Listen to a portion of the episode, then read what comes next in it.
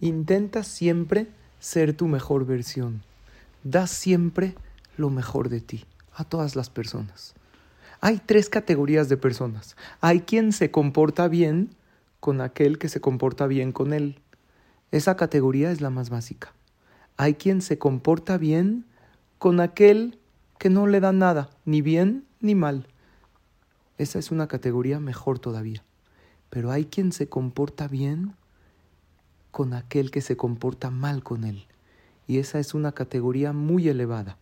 Obvio, en ocasiones es válido alejarse de una persona que le hace el mal a uno o incluso hablar con esa persona, pero nunca jamás comportarse mal o hacerle el mal.